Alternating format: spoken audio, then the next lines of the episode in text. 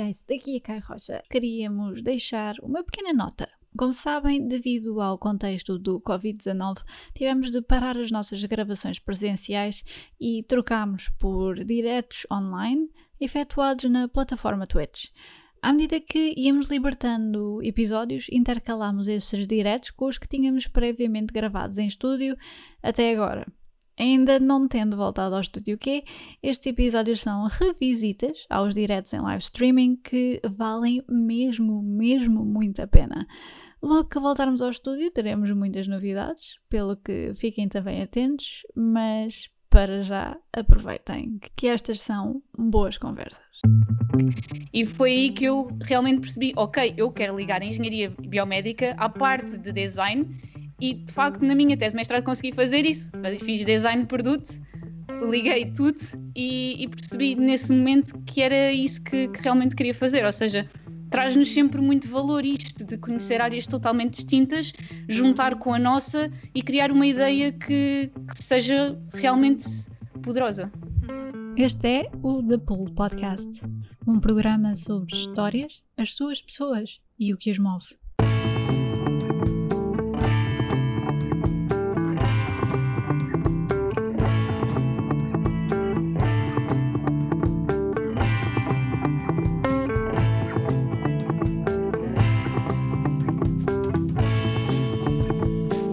Este episódio tem dois convidados. A Inês Jorge Ferreira e o João Apura falaram-nos sobre os seus percursos e a sua decisão para organizar um evento de palestras com tanto gabarito como a TEDx da Universidade de Lisboa.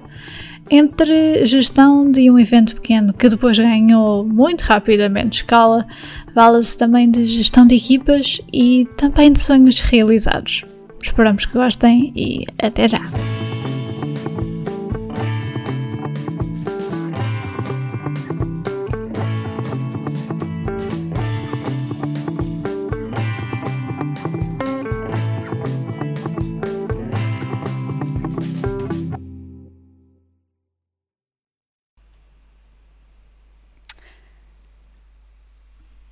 Pessoal, deixa lá ver se estamos. Yay! Pronto, já fizemos aqui um teaser até de como é que isto vai estar formatado. Olá pessoal, bem-vindos ao Double Podcast em versão uh, live stream. Uh, e este live stream em particular vai ter um formato diferente do costume. Uh, portanto, vai ser uh, bastante interessante. Vão ser dois convidados ao mesmo tempo e, portanto, o ecrã vai estar um bocadinho mais dividido do, do que o normal.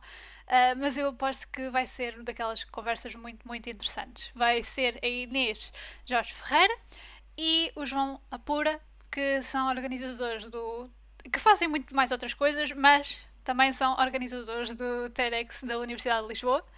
E lá está. Quem é que ainda já não ouviu falar de, de, das TED Talks e da TEDx uh, em todo o lado, tanto na Universidade de Lisboa, como na Universidade do Porto, como em Leiria, como em Coimbra? Há uma data dessas coisas e vamos desmistificar isso tudo. Também, já agora, pessoal, se estiverem com, quiserem fazer algumas questões, uh, tem aqui o chat, tem uh, a possibilidade de escrever aqui uma mensagem para nós, comentários, sugestões, a dizer que o som está uma porcaria. Força! É exatamente para, para isso que os live streams servem. Portanto, antes de, de estar aqui a falar ainda mais, vou apresentar os convidados. Olá, os dois! Olá! Ora, primeira coisa que eu pergunto sempre, ou que peço sempre, é para se apresentarem. Portanto, Inês, acho que és tu a começar, não é? uh, era ao contrário, mas calhou ah, bem. Ah, ok, uh, Olá, eu sou Inês. então a troca, João, és tu. Uh, sou... não tem mal, não tem mal. Uh, sou Inês, uh, sou engenheira biomédica, formei-me o ano passado uh, e sim, além de, de tudo que, que gosto de fazer e que faço, também organizo o evento TEDx e já desde 2015 Uh, esta é a segunda edição que nós estamos a organizar para o TEDx Lisboa. Temos tido uma boa recepção e isso é, é excelente e a nossa equipa é fantástica e enche sempre o coração ter uh, as pessoas que nós temos connosco. Uhum. E tu, João? Tu, imagino que uh, não tenhas a mesma uh, formação que a Inês ou foi tudo dentro da própria casa? É super engraçado. Uh, eu também sou engenheiro biomédico. Uh, de facto, eu conheci a Inês no, desde a biomédica. Um, e também desde 2015 que organizo eventos TEDx. Uh, já vem desde, desde pronto, 2015, mais ou menos. Uh, começámos no técnico e uh, há 10 anos para cá que organizamos o TEDx da Universidade de Lisboa. Mas para além de organizar eventos, eu sou gestor de produto, sou product manager numa startup que está sediada nos Estados Unidos. eu de momento estou em Portugal porque estou a trabalhar com a equipa que, que trabalha cá na Europa estamos a, a, desenvolver um produto para uh, obter certificação médica uh, e poder comercializar nos hospitais. Ah, ok, interessante. Uh, o João tem o som baixinho. Ah, eu posso aumentar? Aumenta. É preciso aumentar? Aumenta um bocadinho, aumenta. sim. Consegue ver melhor? Mais um bocadinho. Se calhar... Ok, conseguem? Não. Digam-me vocês. Atenção, né? mas eu, acho eu que está um bocadinho melhor, mas se... Uh... Está bastante melhor. Ah, Sim, sim. Uh, pronto. Acho que está bastante melhor, não está, pessoal? Tá, pronto, tá, está melhor sim senhora, segundo o chat. Ótimo. Obrigada, Nossa. pessoal. Já sabem, se houver problemas técnicos é o costume, mas uh, é sempre bom ter este tipo de comentários para pa avisar. Uh, Portanto, muitíssimo, eh, muito obrigada pelo, pelo ajuste de som. Portanto, para além de uh, Product Manager uh, relativamente, uh, relacionado com a sua, também já és técnico de som, já podes adicionar isso no teu currículo. Check. um, então, mas espera lá, veio tudo da mesma casa ou nem por isso? Não andaram juntos na faculdade ou qualquer coisa assim? Foi só coincidência? Isto é, é interessante é, nós, um, quando começámos, é natural que, que nós, uh, nós, no início, juntámos as pessoas que conhecíamos, não é? Aquelas que confiávamos para começar a desenvolver este tipo de, de, eventos. Por isso, no início, a nossa equipa realmente tinha muitas pessoas que eram da mesma formação que nós e que até eram de, do técnico, no Instituto Superior Técnico, que é de onde nós somos. Mas ao longo das várias edições que nós realizámos no Instituto Superior Técnico, nós de facto fomos tendo pessoas de cada vez de equipa, de, desculpem, de, de outros cursos dentro da mesma instituição e ao longo das várias edições, nós fizemos três no técnico, Uh, fomos tendo também pessoas que eram de outras faculdades, que, sabiam, que ouviam falar de nós, que queriam fazer parte da equipa. Nossa equipa foi gradualmente crescendo e sendo cada vez mais multidisciplinares e por isso foi assim que nós também ficámos com o bichinho de então vamos chegar à Universidade de Lisboa, porque a nossa equipa já é composta por membros da Universidade de Lisboa, das várias escolas, portanto, por que não? E foi assim que, que nós avançámos nessa direção e neste momento a nossa equipa não tem assim tantos engenheiros biomédicos, nós é que temos ficado desde o início e, e, de facto somos de engenharia biomédica, mas temos pessoas da Faculdade de Belas Artes, temos pessoas do ISEC, temos pessoas de, da Faculdade de Letras, temos pessoas de muitas faculdades diferentes, da Faculdade de Ciências, pronto. Sim, sim. As, Não vou agora enumerar todas. As várias, uh, os vários campuses da, da Universidade de Lisboa, desse grande guarda-chuva que é a Universidade de Lisboa, não é? Um, uma pergunta, que vocês sempre quiseram ser engenheiros biomédicos ou nem por isso? Que é que vocês ah, queriam ser quando eram grandes? Uh, eu, um, depende, ou seja, eu inicialmente queria ser bombeiro, uh, eu, mas, mas como é que eu sei disto? Porque nós, no, no meu quarto ano, uh, eu tive que escrever estão a ver aqueles livros de curso, na, a minha escola fez tipo uma espécie de livro de curso com as caras de toda a gente, oh. uh, e, nós, e nós tivemos que escrever o que queríamos ser, e eu lembro-me de ter escrito que eu queria ser bombeiro. Não sei muito bem porquê, mas, mas pronto, queria ser bombeiro. Acabei por não ser, uh, eu, quando estava a estudar uh, no, no, no, secundário, como eu estava a tirar bastantes, eu estava a tirar boas notas, então acabei por ponderar ir para a medicina, candidatei-me, mas não entrei, uh, não entrei por 3 centésimas na altura uh, e acabei por cair assim um bocado para quedas uh, no curso de Engenharia Biomédica porque era o que mais se assemelhava à medicina, era medicina com engenharia aplicada e, e, de certa forma eu gostava de matemática, gostava das físicas, então era de certa forma algo que, que existia em comum com a vontade de estar mais ligado à parte da saúde. Um, e, e, acho que foi um pouco amor à primeira vista. Uh, gostei bastante mais de biomédica também por, toda a parte de, de, resolução de problemas e de, toda a parte de, de, de pensar em, em solucionar uh, os problemas de forma uh, o mais eficiente possível, de, ir do ponto A ao ponto B uh, o mais rapidamente possível, ou, ou, ou, tentar arranjar uma solução que, que tenta resolver uma necessidade qualquer de um determinado paciente.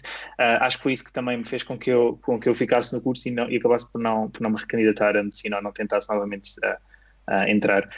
E, e, pronto, e depois foram os anos penosos do técnico, mas que, foram, mas, mas, mas que foram bons. Portanto, vá, eu acho que há aí muito estudante a dizer não sei se serão tão penosos quanto os meus, mas e tu, Inês, uh, o que é que querias ser quando o meu percurso O meu percurso foi um bocadinho diferente, de facto. Eu sabia que, que queria muito ligar a engenharia à medicina, eu não fazia ideia que engenharia biomédica existia na altura.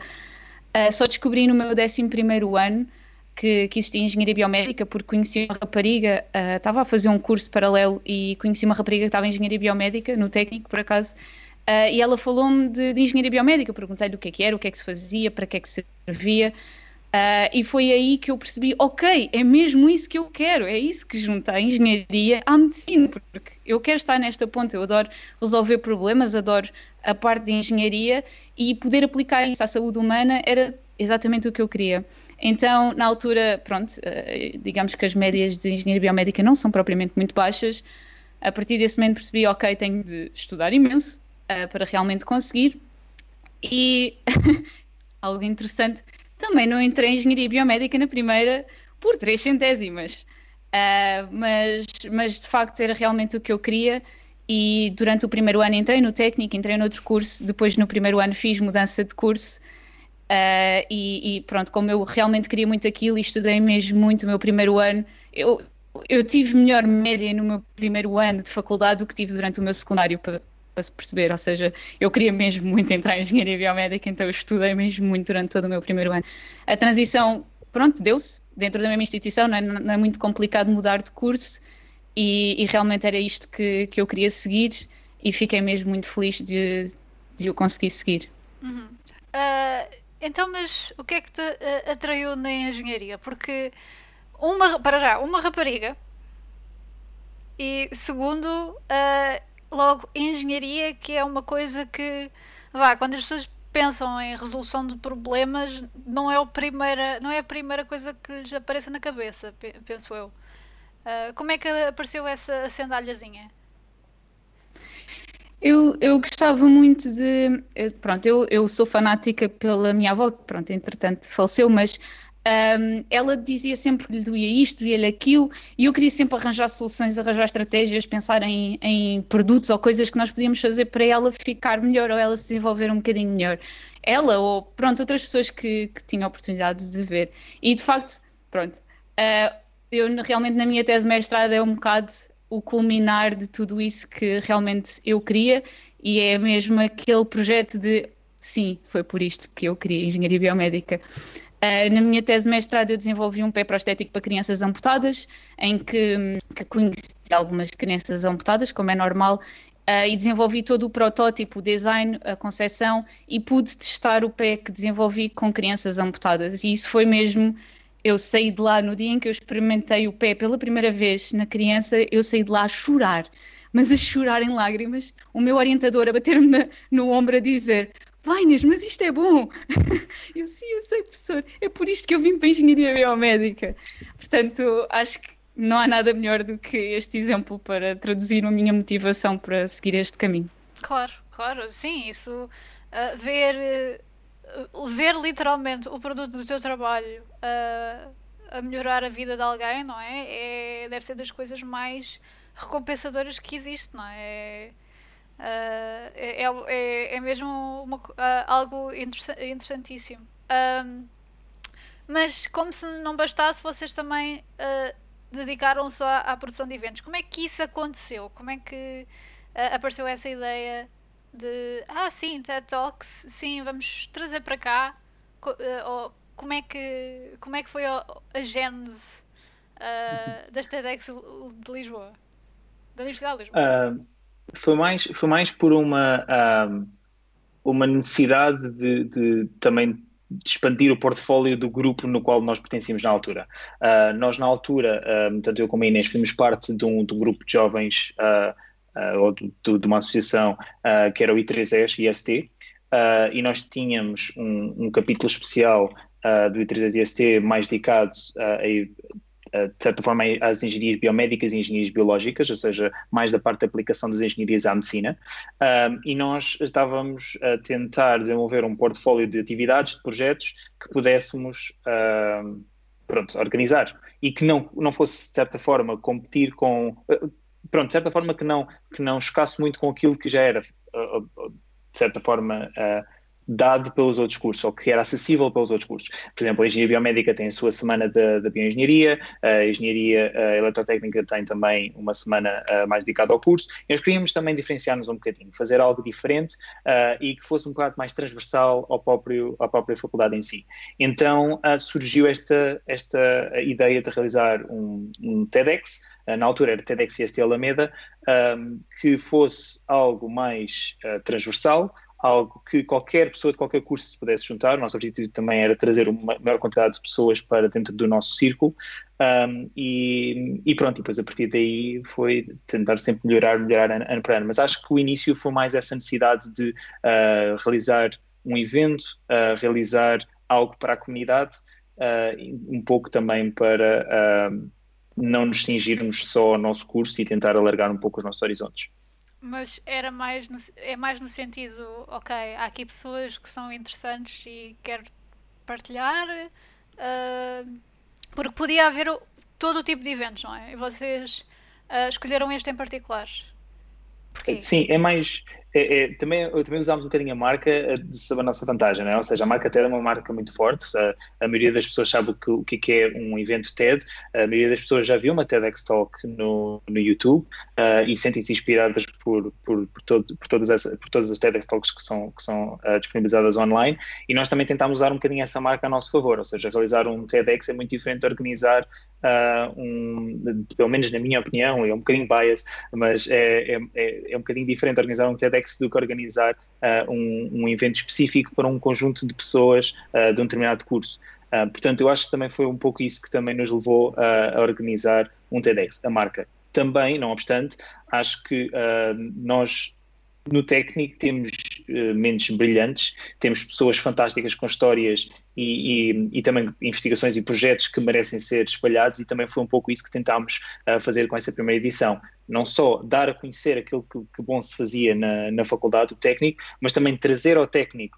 uh, personalidades que, que, pudessem também nos ensinar uh, a fazer melhor. Uh, tivemos um talk sobre design thinking, que era algo bastante novo no técnico na altura. Tivemos um astronauta que, que tinha sido estudante de Erasmus no técnico. Uh, portanto, e então foi interessante, seja, ele teve uma técnica a estudar um, aeroespacial e depois acabou por ser astronauta, teve seis meses uh, na, na Estação Espacial Europeia, não, na, sim, na ISS e depois voltou uh, e nós convidámos-lo e ele veio falar um bocadinho sobre a experiência dele. Portanto, ou seja, foi, foi um pouco um misto de não só promover o, o, o, bom que se faz no técnico, mas também trazer ao técnico personalidades e histórias para também inspirar. Ok. E tu, Inês, é, foi também a mesma coisa? Sim. Sim. Nós sempre tivemos muito esta vontade de uh, interagir com pessoas de backgrounds muito diferentes e conseguir aprender com cada uma delas. E, e daí nós também querermos sempre e, e, valorizarmos muito a nossa equipa, que tem valências mesmo muito diferentes e estamos constantemente a aprender uns com os outros.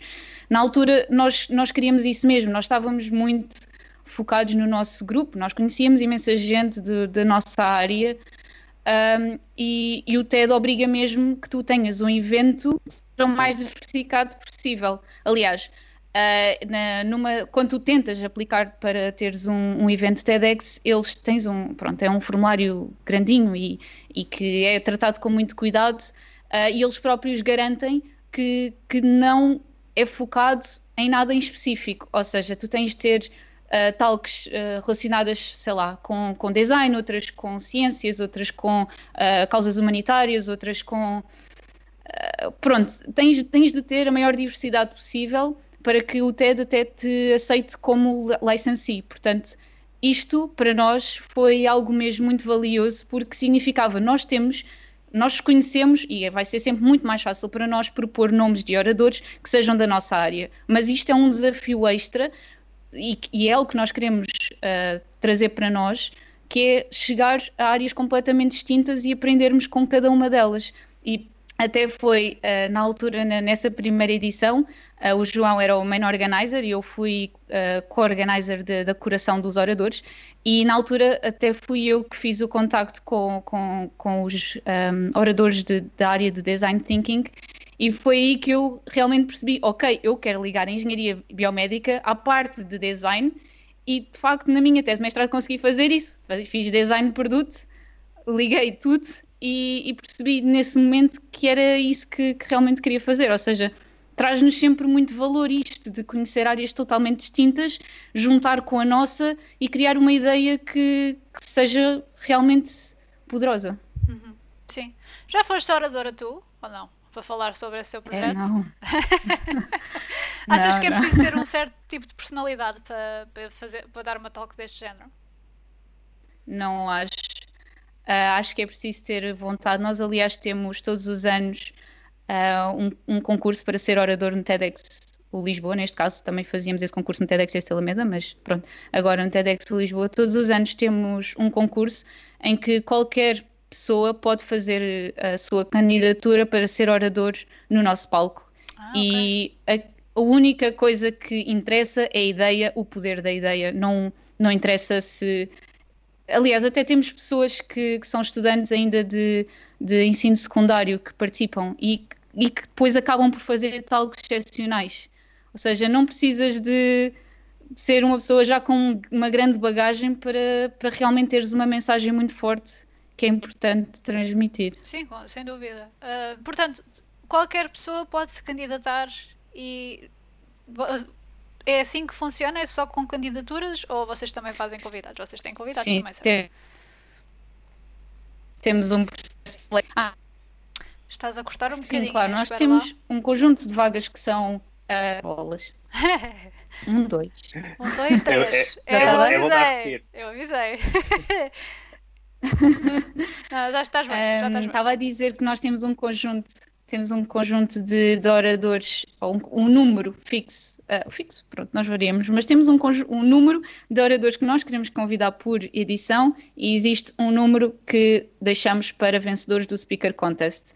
Uh, spoiler, oh, pronto, é que nós dizemos sempre que é três, imagina, e depois acabamos por aceitar quatro porque não conseguimos, não conseguimos deixar todas aquelas pessoas fora. Por isso acaba por acontecer um bocadinho isso. Eh, Mas temos sempre vagas disponíveis para, para estes vencedores. De todos os problemas, esse até não é mau. Portanto, vocês quando começaram no técnico, isto era organização de quanta gente? Ui, um, talvez 20, uh, não, ou menos, ou menos até. Uh, não, talvez eram, entre 15 eram a 20. 23, acho eu. É? Por aí. Por aí. E agora? Sim. Ah, agora uh, du duplicámos, somos na ordem dos 40 e poucos. Sim, ok, ok. Sim. Um, como é que foi então? Passaram de 20 gatos pingados para 40 pessoas. Uh, isso já, já é uma equipa a sério, não é? É uma turma inteira, vá. Uh, como é que. Qual é que é para vocês o maior desafio e já agora a, a melhor coisa de estar a lidar assim a fazer este tipo de, de a maior lição, vá, de... Bem, um, eu acho que atualmente o desafio é juntar estas pessoas todas na mesma sala, uh, até porque tem que agora haver bastante distanciamento, portanto tem que haver uma sala suficientemente grande, uh, mas, mas brincadeira à parte, um, é, é, eu acho que nós, nós também fomos, ou seja, isto não, não foi algo que aconteceu do dia para a noite, ou seja, foi algo que aconteceu ao longo dos anos, então acabámos por, um, por nos adaptar e também corrigir algumas, alguns tipos de, de, de, interações entre equipas que não estavam a funcionar tão bem. Um, ou seja, uh, nós inicialmente tínhamos uma espécie, eu não gosto de, de, de, usar esta palavra, mas neste caso acho que faz um bocado de sentido, mas tínhamos uma hierarquia mais horizontal, ou seja, uh, na primeira edição um, havia um main organizer e depois todas as pessoas estavam mais ou menos ao mesmo nível, embora com responsabilidades um bocadinho, uh, umas pessoas tinham mais responsabilidades que outras, mas não havia assim grande distinção vertical.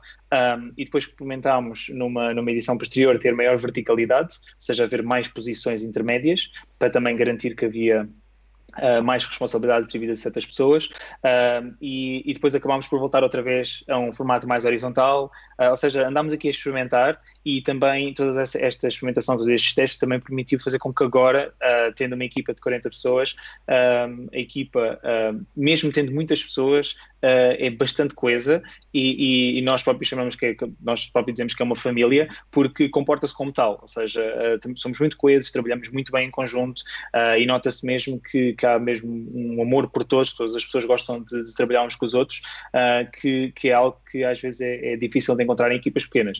Uh, portanto, uh, ou seja, que é, não é difícil de encontrar, mas que para nós no início não, não existia eh, com uma equipa pequena e, e, às vezes é expectável acontecer numa equipa pequena porque as pessoas conhecem-se melhor. Nós conseguimos ter isso numa equipa maior de 40 pessoas. Portanto, acho que, acho que foi também o processo todo, a evolução que permitiu, que fez com que isso acontecesse. Do teu lado, Inês, alguma coisa a acrescentar? São, são sempre desafios diferentes, teres uma equipa de 20 pessoas ou de 40, mas de facto tudo o que o João disse é, é realmente verdade e quando, quando, quando nós vemos a coesão que a nossa equipa consegue ter e uh, como deves calcular este ano, temos tido gestão de crise atrás de gestão de crise nos últimos dois meses, não é? Porque tivemos de nos adaptar muito rápido para um formato diferente, de forma a que o nosso evento fosse possível. Nós aí realmente conseguimos ver a força que a nossa equipa tem. Claro que já, já tínhamos essa certeza por, outra, por outras vias, mas aqui realmente foi notório a forma como nós conseguimos estar dias e dias a conversar, horas e horas a fio, a ver qual é que seria a melhor solução, qual é que seria a melhor experiência para os nossos participantes, para os nossos oradores, embaixadores, parceiros.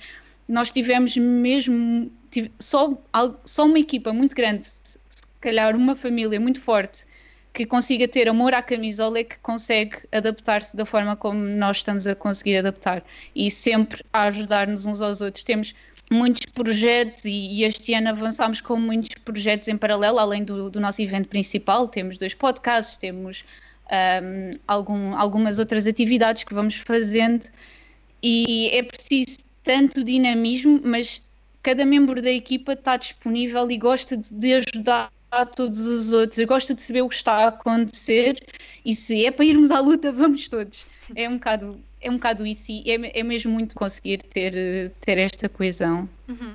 Sim, faz todo sentido. E já vamos falar sobre os teus podcasts, by the way, porque sim, a Inês também é podcaster, portanto, isto é um, um, podcast dentro de um podcast, isto é tudo podcastception. Uh... Um, mas uh, uma coisa que então uh, eu acho que vale a pena falar, que é uh, portanto essa nova adaptação do, de, de, do vosso evento ao formato digital. Querem me explicar para já quando é que se aperceberam, opa, afinal isto não vai dar, ou vamos adiar? querem me dar assim mais ou menos a cronologia de como é que as coisas se passaram?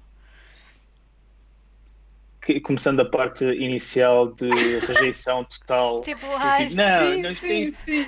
Então, sim, estamos assim, então, estamos em março de 2020 e, e basicamente estamos a convocar reuniões para tentar debater se isto realmente é um, é um problema e se, se realmente as pessoas não estão simplesmente a, a, a ser extremistas uh, e venho eu a dizer, ah não, isto é uma gripe, isto passa no instante, há muita gente não ver gripe. O engenheiro biomédico a dizer, ah sim, isto é uma gripe.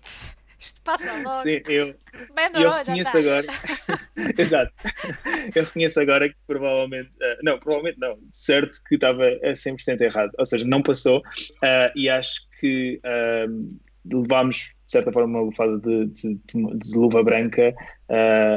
uma chapada de luva branca, assim é que se diz a expressão, talvez uma ou duas semanas depois, quando as fronteiras começaram a fechar. Ou seja, quando a Portugal entrou em estado de emergência, quando houve todas aquelas imposições por parte do governo para tentar limitar uh, o, uh, ou seja, para tentar impor a, a, distância social e para fazer com que as pessoas comecem a trabalhar de casa, etc. Foi aí que começámos realmente a constatar. Uh, já haviam pessoas de equipa que já, já o tinham constatado, mas acho que foi aí que eu também me percebi pessoalmente que era o problema, era, era pouco mais complexo uh, de, de, resolver e então teríamos de intervir, teríamos de fazer alguma coisa.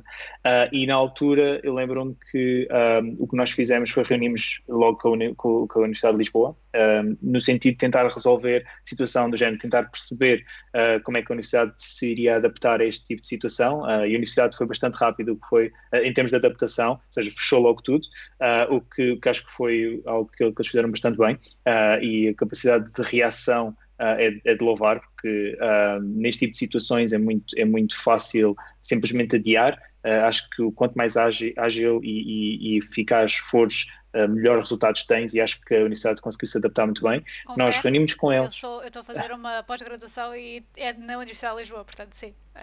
isso okay. verificou-se, sim, de facto. Um, e, acho, e, e, pronto, e, aí delineámos uma estratégia que acabou por não, por não acontecer, já, já, já falamos um pouco sobre isso, mas delineámos uma estratégia que, que seria de adiar a data do evento, porque, uh, os dados que tínhamos na altura, uh, o pico seria no, no início de, de, de, abril, e então uh, alterar para, para uma data ainda dentro dentro do, dos constrangimentos do, de, da aula magra em termos de, outro, de, de, calendarização e também dentro do ano letivo, etc.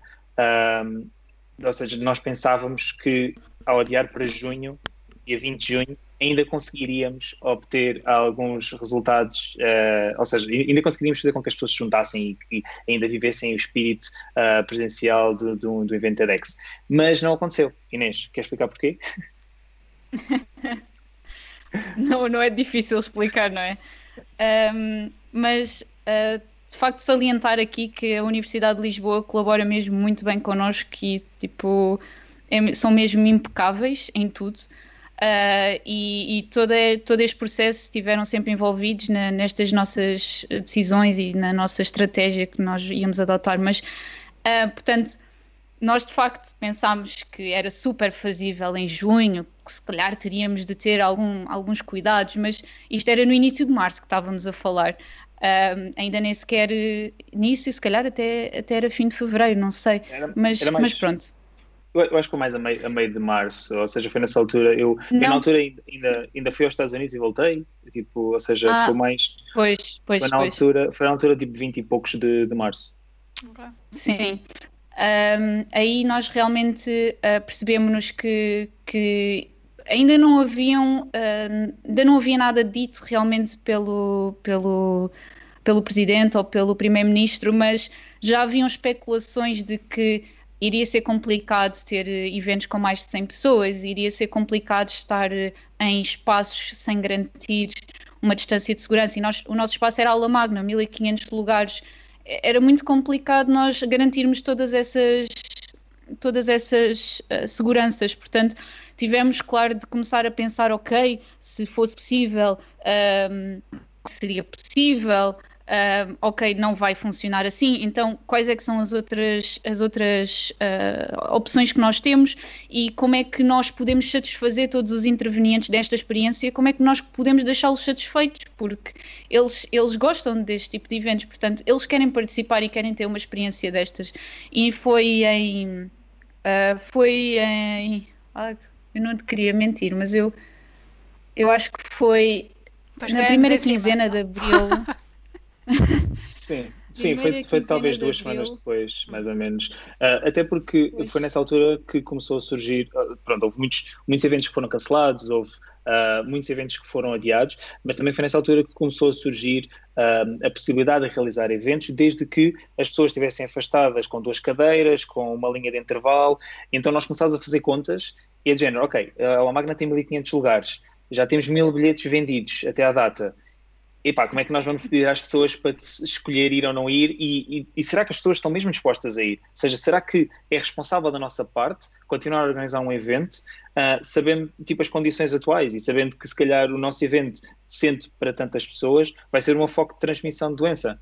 E, e então foi aí que, que, pensámos, ok, se calhar isto, isto não é viável de todo, uh, nós temos que repensar uh, em toda seja, de certa forma, reinventar a roda, repensar no, no, processo todo, porque nós não queremos de todo uh, ser um, um, foco de doença, nós queremos, uh, para nós a segurança de, de, dos participantes é, é, o principal e dado também que as pessoas não se sentem confortáveis a sair, a sair assim e a participar neste tipo de eventos, uh, a solução seria ou é o digital, ou seja, é fazer algo online, mas, mas claro que pronto, daí depois começaram a surgir todos os problemas que a geram. Então como é que as pessoas vão socializar? Como é que as pessoas vão conhecer os outros? Como é que as pessoas interagem com os oradores? Como é que, como é que nós eh, nós todos os anos fazemos um jogo que liga um bocadinho o tema às pessoas e oferecemos prémios e tudo mais. Como é que nós mantemos esse jogo para esta edição? Pronto, e foi aí que aí acho que o desafio foi mais esse. Uh, tentar recriar o evento no digital uh, do que propriamente a, uh, a, a, transformação, porque a transformação foi a modos que tornou-se um pouco óbvia durante o mês de abril, em que seria impossível fazer fisicamente. Uhum.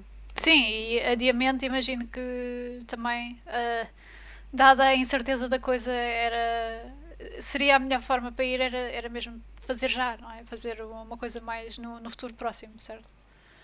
Uh, Sim, adiar é quase como voltar ao início, é fazer um novo evento, basicamente. Pois. Sim, e também aqui uh, foi, foi, um bocadinho, a decisão também foi um bocadinho uh, influenciada por, por, pelos comentários e opiniões de, dos oradores, uh, dos nossos parceiros e também embaixadores. Nós, nós temos um, um pronto, estabelecemos uma, uma, uma, comunicação muito ativa com um, todos os, os, pilares que constroem o nosso evento, não é? Então nós também um, tentámos perceber do lado dos próprios oradores um, o que, como é que eles se sentiriam e também dos próprios parceiros, como é que eles se sentiriam caso uh, nós adiássemos o, o evento em si. Uh, porque adiar, após, após eu estar seis meses a preparar uma talk, agora dizem-me que é no próximo ano e eu vou ter que estar mais seis meses, uh, também joga um bocadinho com a, com a, motivação das pessoas. Então nós tentámos um bocadinho mexer naquilo que conseguíamos, dadas as limitações que tínhamos. Uhum. E então, expliquem-me lá, uh, esta edição é digital, uh, como, é que, como é que vai acontecer?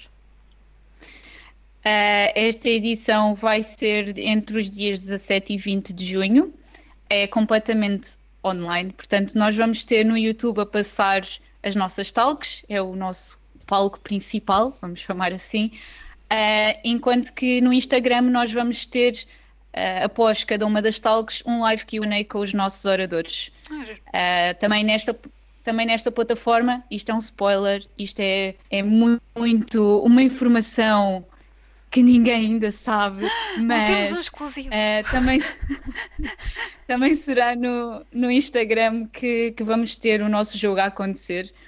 Uh, e esse jogo sim vai dar prémios incríveis e, e nós vamos começar a anunciá-los em breve nas nossas redes. Okay. Um, e é, é pronto, é esta jogo? é a versão. Olha, é, portanto, joga sempre com a parte das perspectivas, porque é o nosso tema, nós queremos sempre ligar o nosso tema a este jogo. E uh, o nosso objetivo é sempre criar algum desafio, alguma forma, algo, algo que deixe as pessoas a pensar, a interagir e também que permita às pessoas falarem umas com as outras, uh, participarem e, e, pronto, é um bocadinho isso. Esta é a experiência é completamente gratuita, esta parte da experiência. Claro que uh, para quem comprou o bilhete e quem ainda quer uh, ajudar, digamos, a, a, nossa organização, existe uma forma de o fazer, que é adquirindo o kit TEDxer ou através do bilhete que já adquiriu, tem acesso direto a este kit.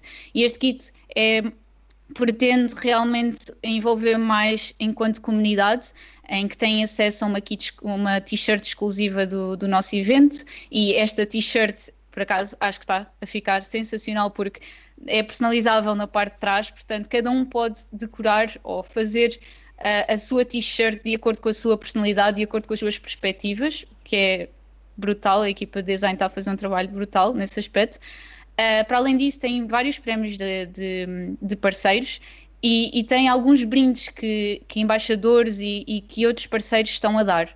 Posso dizer que temos alguns cursos que podem que estão a ser uh, sorteados neste kit. Temos alguns brindes que são para todos os kits e, e pronto. É um bocadinho um miminho a todos aqueles que, que nos querem apoiar e que querem que nós continuemos a, a organizar isto para, e a espalhar as ideias e, e que querem fazer parte da comunidade. Uhum. Uh, estas. Um, qual é que vai ser então o, o, o sistema vá, do, do palco principal, por exemplo? Vocês Uh, será que, por exemplo, uma coisa deste género, em que estamos a falar cada um na sua casa e, ou vago, está alguém a fazer, uh, em sua casa a fazer uh, a apresentação, ou será como, por exemplo, já vimos no caso de alguns concertos, tipo alguém num palco a ser filmado por uma outra pessoa e não está completamente sozinho? Como é que, como é que isso vai acontecer? Portanto, em relação às talks, uh, nós estamos a dar liberdade aos próprios oradores também decidir como é que querem uh, criar as suas próprias talks. Obviamente que uh, nós temos uma oradora que está em Itália, um, portanto vai ser bastante difícil ela participar nas, na, no mesmo sistema ou ter o mesmo, mesmo tipo de, de, plano que outros oradores que estão aqui fisicamente em Lisboa. Um, portanto, no caso da, da, da, da, Sofia vai ser diferente, uh, mas uh, em relação aos restantes oradores que se vão conseguir deslocar a Lisboa, nós vamos ter um palco decorado onde vão estar a apresentar a sua talk e vai, vai estar a ser gravada, até porque depois essas talks vão ter que ser submetidas no TED para ficarem disponíveis uh, online no YouTube. Ok. Um, yeah. Ok.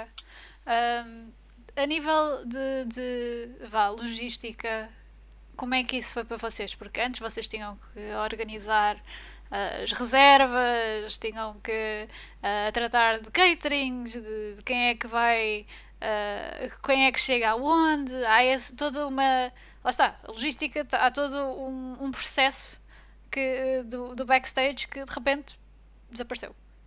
mas de certeza que apareceram outros. Uh, como, é que, como é que vocês Sim. se adaptaram então a isso?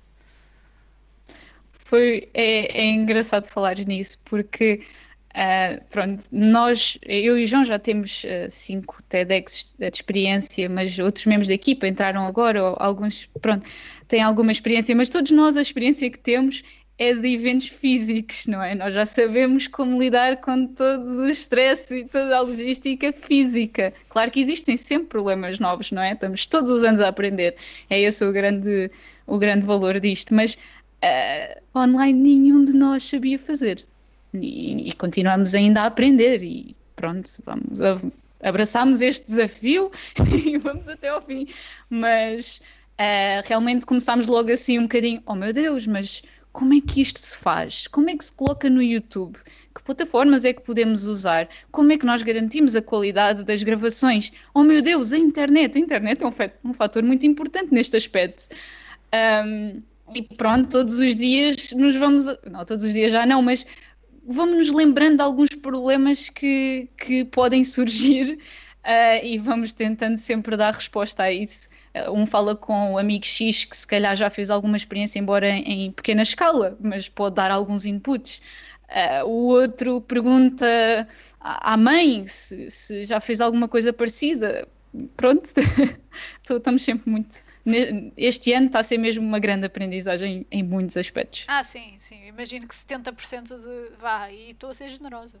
Uh, 70% de organizadores de eventos está agora numa, num processo de aprendizagem que na altura se calhar nem lhes passaria pela cabeça, porque uh, o evento pessoal, vá, em presencial neste caso. Uh, tem, tem o seu valor e agora nós estamos a dar uh, um valor até acrescido, porque uh, o networking agora vai-se fazer de uma forma. Aliás, qual é que é a vossa perspectiva agora a partir do futuro? Como é que vocês veem uh, o. Como é que vocês veem este tipo de, de evento, este tipo de palestras, conferências e afins a acontecer após, ou vá, neste novo normal que toda a gente anda a falar? Um, eu, eu, eu, sinto que vários eventos, ou vários organizadores de eventos, estão, estão a criar diferentes tipos de soluções para solucionar esse, esse, esse, esse problema. Um, nós, nós, por exemplo, também estamos atentos ao que o Collision from Home estão, como, é, como, é que eles estão, como é que eles estão a organizar, ou seja, a equipa que organiza o Web Summit uh, o está a fazer para o Collision, que é uma das maiores conferências uh, de tecnologia no Canadá, uh, que eles mudaram o branding de Collision para Collision from Home, portanto, acaba por também ser interessante o facto de eles incorporarem a parte do at home no nome, no slogan, de forma a que seja mais óbvio também para as pessoas perceber como é que, como é que, vai, como é que vai acontecer. E, a, e toda, todo o conceito de networking, eles acabam por inserir, uh, de certa forma, no, na gaveta da, da exclusividade.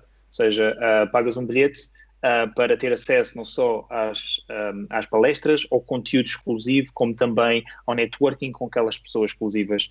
Uh, portanto, acaba por um, eles acabam por compensar o investimento que cada uma das pessoas faz através da oportunidade que tu tens de fazer trocar mensagens, conversar com outras pessoas e, neste caso, espalhadas por todo o mundo, que já não se precisam deslocar fisicamente, como seria, por exemplo, no caso da Web Summit. No nosso caso, estamos a adotar uma estratégia mais ou menos semelhante, uh, em que um, as pessoas, por adquirir o kit Adexer ou porque já adquiriram o bilhete e uh, querem obter o kit Edexer, porque quem comprou o bilhete tem automaticamente acesso ao kit Edexer, só precisa preencher um formulário, também vai ter acesso a estas sessões de networking exclusivas, que são dadas não só por, um, por embaixadores, como também parceiros, em que podem também interagir com outros participantes. Ou seja, é, de certa forma, uh, nós sentimos que ao ter este tipo de exclusividade faz com que também sintam mais parte integrante da comunidade uh, e que uh, tenham vantagens que outras pessoas não, não vão ter porque pronto, não, não pagaram o premium uh, para ter acesso. Portanto, eu acho que é assim, acho que é nessa direção que, que nós vamos ver as coisas a, a, a, avançar. Acho que ainda é experimental, portanto, é algo que depois, se calhar, daqui a seis meses já não resulta e tem que se criar outro tipo de estrutura um, para garantir que existe networking, mas, mas acho, acho que vai ser mais ou menos isso. E tu, Inês, vês alguma coisa diferente? Uh, esperas que retorne tudo ao normal? Como é que. há, há, muitas, há, muita, há muita parte humana que se perde ao ter eh, tudo a nível digital, não é? E ter o contacto humano, pá, nós somos, somos seres sociais, não é? Nós gostamos muito de nos ligar aos outros, de interagir com os outros, por isso penso que a, a, uma experiência presencial continuará a ter um, um valor acrescido. Um, mas acho que também esta situação vai fazer com que todos nós já, esteja mais, já estejam mais abertos a, experienciar outras experiências e se calhar até pode aumentar a nossa criatividade. Pode, pode, pode até abrir a oportunidade de, de surgirem outros tipos de interações, outros tipos, se calhar, de plataformas que permitem expressar melhor as, nossas, as nossas vontades, as nossas opiniões. mas eh, acho que isto vem a abrir a abertura para este mundo digital e, e, fazer as coisas mais a partir de casa. Hum, sim, mais caseirinhas, como se pode ver aqui neste todo este uh, ecrã. Aliás, está deste lado, portanto, como podem ver. um, uma questão que, que eu acho que, que seria. Uh, que, que eu acho que é um bocado clichê, mas que vale a pena uh, perguntar é até já, até agora, qual é que foi uh, uma palestra inesquecível, vá, uma talk que foi inesquecível, ou podem dizer mais do que uma, para serem, para serem mais politicamente corretos, vá. porque ninguém joga, ninguém uh, gosta de, de, pessoas que fazem, que, que selecionam favoritos. Mas, uh, e outra que é, uh, qual é que seria, vá, o, o auge da TEDx Universidade de Lisboa para vocês? A presença de quem? Ok, eu posso começar. Um, Ele sabe logo. Não, mas, mas em, em, relação, em relação à talk, um, eu até nem ia referir uh, a nenhuma talk do, do TEDx Lisboa, uh, não me leva mal a equipa TEDx Lisboa, mas iria referir uma, uma, uh, uma talk do TEDx SC Alameda, que foi a talk do astronauta que nós convidámos na primeira edição, Andrés Mohansen, um, em que, de certa forma, ele uh, mostrou e falou-nos um bocadinho sobre um, a importância de também viajar ou, ou, ou, de certa forma, trabalhar na Estação Espacial Europeia e, e realizar experiências científicas na própria uh, Estação Espacial Europeia, que é algo que nós normalmente, quando estamos a pensar em centros de investigação, e principalmente na altura, a Faculdade como técnico também tem um, centros de investigação, Instituto de, de, de Plasma, etc, etc. Um, nós pensamos, ok, queres fazer ciência, fazes na Terra, fazes cá em baixo e tens tipo os teus equipamentos próprios e experimentas coisinhas e tudo mais. Um, e fazer ciência no espaço é algo completamente diferente. Então uh, foi super interessante a perspectiva dele, um, que eu não estava. Eu, eu não, não, tinha, não tinha noção, uh, e para mim foi, de certa forma, uh, maravilhoso perceber como Uh, eu, sei, eu sei que isto é óbvio para, para os físicos que nos estão a ouvir, mas uh, que a física não existe só na Terra, a física existe em todo lado e, de certa forma, um, estamos a tentar também perceber como é que as coisas, como é que as coisas acontecem e se alteram e são diferentes no espaço para um dia mais tarde podemos viajar para Marte, podemos viajar para a Lua. Portanto, gostei muito da talk dele, acho que foi uma das talks que mais me impactou até agora uh, por causa disso, também das implicações futuras em termos de evolução enquanto espécie.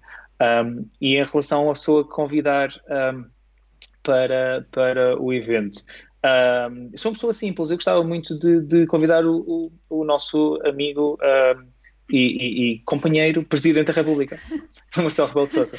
Também, same, same. Hashtag, Portanto, hashtag Senhor Presidente, Senhor Presidente Marcelo, se estiver a ouvir, venha aqui ao Pool Podcast e depois dê-lhe uma voltinha ali ao, ao TEDx Lisboa também. Ainda por cima é da nossa casa, ele é da Universidade de Lisboa, portanto faz todo o sentido. Todo o sentido, todo o sentido, sim. Sim, ele até ele lecionou e tudo, ele não, é, não foi só aluno, não é? Sim. Sim, sim. Uh, faz todo sentido. E tu, Inês?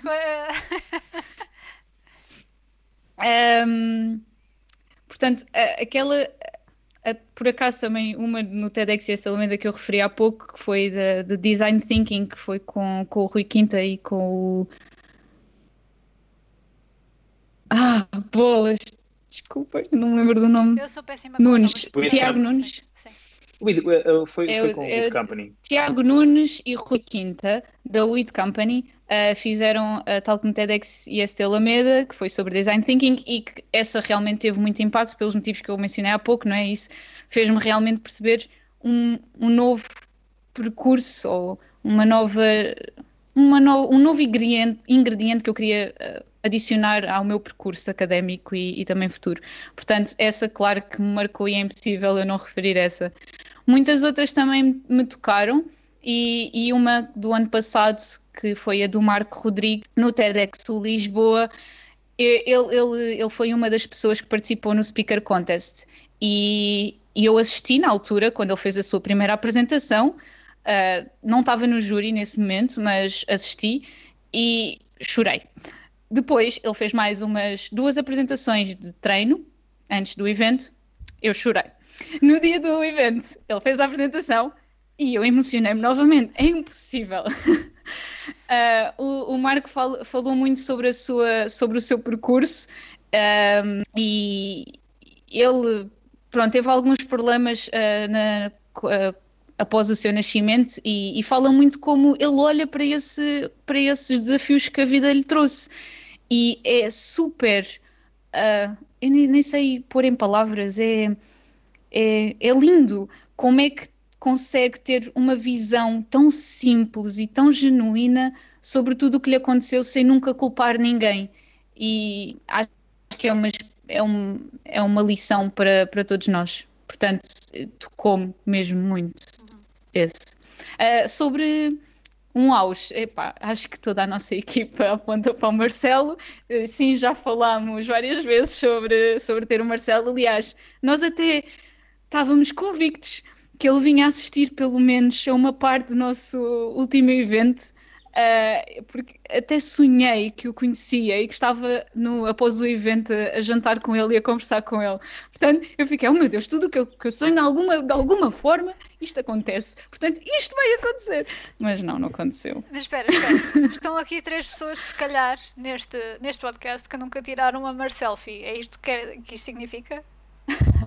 Claro, claro, exatamente. Não, não. Somos o podcast dos encalhados nunca. aqui. não há selfie para ninguém. Paciência. Uh, é verdade, mas pode ser no futuro que a gente tenha uma selfie. Pelo menos Exatamente. não, não a selfie da mesma razão, mas a gente faz assim um print screen à, à, à, à chamada de Skype que nós tivermos com o presidente. Ah, mas isto, isto, isto por acaso era giro com virtual background. Epá, deixa lá aqui ver. era, não era? Realmente. Pomos um Marcelo aqui atrás. um, só para terminar, uh, que vá, eu normalmente eu faço só uma pergunta para terminar aqui. Um, para terminar aqui o, o, o, programa, vá, a conversa. Mas neste caso eu vou fazer duas. Que é a primeira, uh, é qual é que acham que é, que é então, uh, e vou fazer isto de uma forma. Vá, a, a ver se vocês respondem de uma forma separada ou não, ou se concordam entre si, porque já agora uh, se vem tudo da mesma casa, estudam tudo a mesma coisa, organizam todos os mesmos eventos, quero ver como é que, como é que isto funciona. qual é que acham que é a maior, o maior valor que estes stocks trazem às pessoas que as ouvem ou que as veem?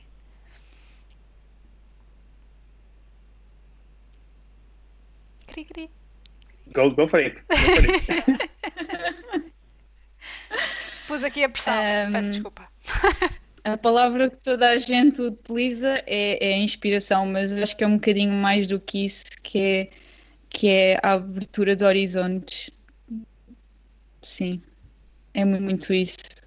Ajudar, ajuda-te a ti próprio a assistir a estas, a estas talks, ajuda-te a ter novas perspectivas, ajuda-te, mesmo que não concordes, acho que é muito bom uh, assistir a, a, diferentes perspectivas e isso permite evoluir muito. Uh, portanto, acho que é um grande valor acrescentado que, que traz. Ah, eu também acho que é um pouco o caráter das histórias. Eu acho que nós, enquanto uh, pessoas, enquanto sociedade, enquanto humanos, estamos uh, ou temos uma parte do, do cérebro que funciona melhor com histórias do que propriamente com regras ou, ou com um, aquela pessoa disse para fazer assim, então faz. Uh, eu acho que uma história constrói uma certa narrativa e existe um enredo com o qual tu te identificas e que também, de certa forma, consegues interiorizar melhor uma ideia. Portanto, eu acho que uh, histórias para mim é algo que, é, que, é, que acho que simboliza bastante daquilo que, que o TED representa uh, e, e sem o qual acho que não, não, não, não existiria. Eu acho que o TED soube pegar no conceito de história aplicar, e aplicar de forma que uh, se tornasse viral, praticamente. No bom sentido. Sim, sim, sim. Ah, Jesus, isto agora não se pode dizer. Sim, nesta altura. Não se pode dizer essas palavras agora o nosso vocabulário tem que mudar. Uh, mas, uh, ah, antes que me esqueça, porque eu já ia saltar e não pode, não pode haver. Inês, tu também és podcaster. Queres-me falar sobre o teu podcast? Ui, um, o, o podcast em pessoa uh, liga-se muito aqui ao, ao TEDx Lisboa porque nós uh, queremos envolver sempre a comunidade do TEDx Lisboa. Ou seja, a nossa primeira season uh, é, é, muito focada em oradores que, que estiveram no nosso palco e até pessoas que participaram no Speaker Contest, mas acabaram por não ser as selecionadas para ir a palco.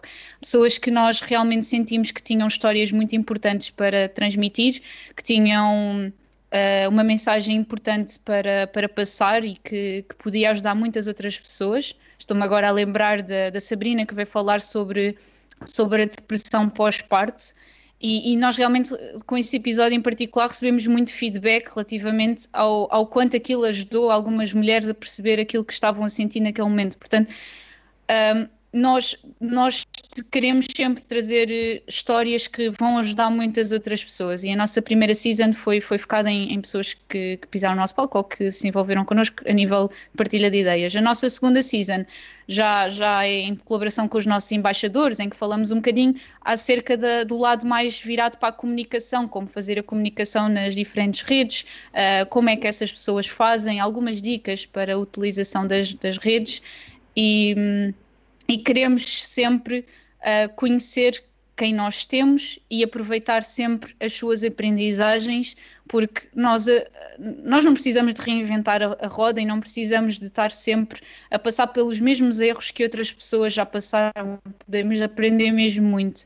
E, e é um bocadinho isso que nós queremos passar, queremos ajudar as pessoas nesse sentido. Esse, esse podcast, a host, uma das hosts sou eu, a Beatriz Moreira também é a host comigo e, e que é a cara que nós temos sempre associada ao nosso evento, já desde o TEDx IST Alameda, por acaso, mas ela é de gestão, portanto, não é, não é da mesma okay. diretamente. Safaste. um, e havia. E havia, um, costuma ser sempre a nossa apresentadora, ela tem mesmo muito jeito e ela é espetacular, com quem também aprendo muito a nível da, da comunicação. Uhum. Sim, sim, eu, eu lá está, eu sou fã, Uh, portanto, uh, eu aconselho vivamente que, que ouçam não só esta, esta última temporada, mas também a primeira, que também uh, gostei bastante. Onde é que as pessoas podem encontrar esse podcast? Ah, em todas as plataformas. Hum. podem encontrar no, no Apple Podcast, Google Podcast, no Spotify, no, no YouTube também. Basta procurar por Em Pessoa e encontram. Portanto... E se estiverem a ver aqui a minha carinha, na capa do episódio está a minha cara com a da minha, portanto Sim. é fácil. um, e finalmente uma última pergunta. Uh, portanto, se alguém no chat quiser fazer alguma pergunta, é agora, porque daqui a bocado depois as pessoas vão-se embora, é preciso ir jantar, é sexta-feira, está toda a gente cansada. Um, que é qual é que o que é que vos puxa desde, uh, vá, desde a decisão de se tornarem engenheiros biomédicos para a organização uh, do, de um evento TED uh, até agora, a continuar, o que é que, olhando assim para trás e se calhar olhando até para o futuro, o que é que vos puxou até agora? Ou no geral? Uh, pessoalmente, um, a validação de que realmente estás a criar algo que as pessoas gostam. Um, eu acho que não há nada melhor do que para alguém que organiza eventos ou cria conteúdos uh, que a, própria comunidade depois vá falar contigo. Nós, nós tínhamos isto no evento físico, este, este, ano vamos ver como é que vai acontecer. Mas as pessoas vinham falar com a organização e nós gostámos mesmo muito, nós queremos muito falar com aquele orador, ou parabéns pela organização e o feedback que as pessoas nos dão. E, e acho que isso é para mim, acho que é, é, é, aquilo que me motiva, é aquilo que faz com que eu continue a organizar eventos, é todo o feedback uh, positivo e às vezes negativo, ou seja, às vezes temos críticas e só assim é que conseguimos melhorar, não é? Ou seja, uh, quando as pessoas dizem, olha, fizeste isto mal ou não estou a perceber porque é que estás a fazer isto, uh, também nos permite perceber como é que as pessoas estão a interpretar a mensagem que estamos a transmitir e nos permite adaptar e também permite uh, inovar e criar novas soluções. Mas todo, eu acho que é o feedback em geral que, que e toda a validação de que realmente estás a construir algo que as pessoas apreciam que, que, que nos faz e que me faz pessoalmente um, avançar. É válido. Sim, eu, eu saliento.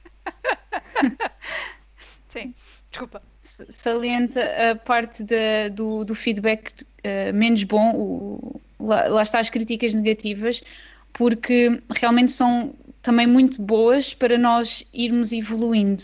E, e, de facto, a nossa primeira edição que nós organizámos no TEDxS de Alameda Uh, epá, a qualidade não tem nada a ver com aquilo que nós conseguimos agora realizar.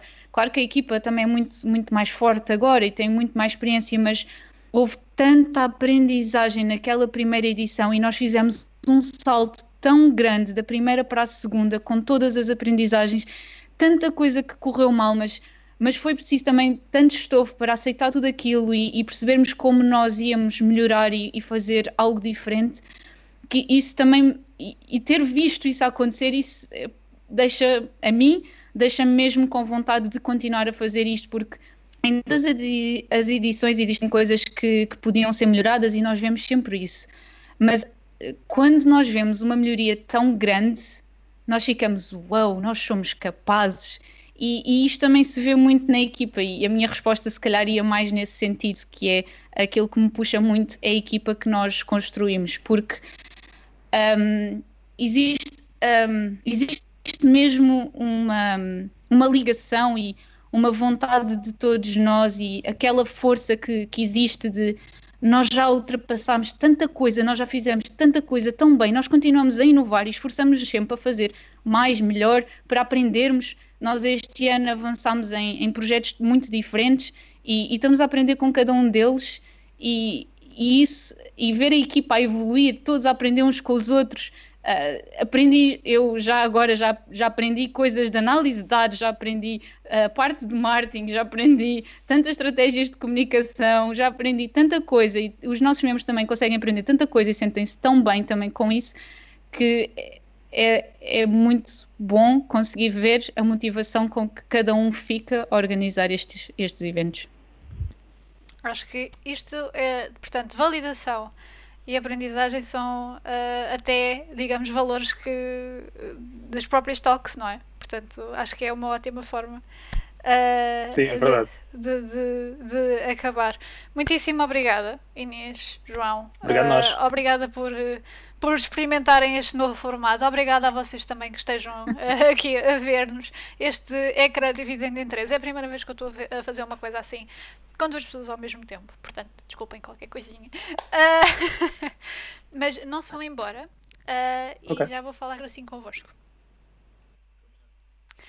Uh, muitíssimo obrigada, pessoal, por estarem aí desse lado. Já sabem, vocês, se quiserem seguir uh, o TEDx da Universidade de Lisboa, eles são TEDxU Lisboa em praticamente todas as, todas as redes sociais.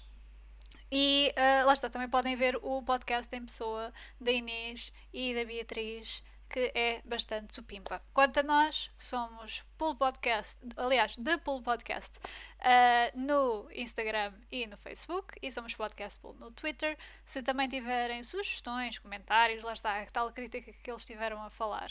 Uh, enviem-nos para o e-mail ou entrem em contato connosco via, via redes sociais e também estejam atentos aos próximos diretos que a gente tiver.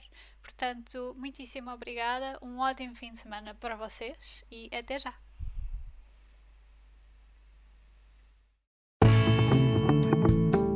Esperamos que tenham gostado. Não se esqueçam de nos seguir nas redes sociais. Somos The Pool Podcast no Facebook e no Instagram e Podcast Pool no Twitter. Se quiserem assistir, interagir e até deixar questões aos nossos convidados, não percam então a oportunidade de nos seguir na Twitch em The Pool. Portanto, é T-H-E-P-U-L-L.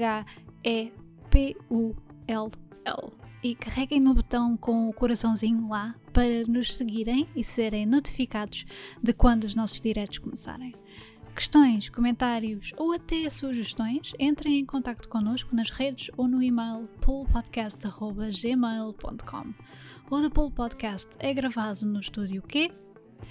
Edição, captação de som e vídeo por José Garcia, fotografia por José Garcia, ilustrações da Joana Rolo, o jingle, a autoria do Miguel Nicolau e eu sou a Kai Rocha. Esperamos que tenham gostado e até já!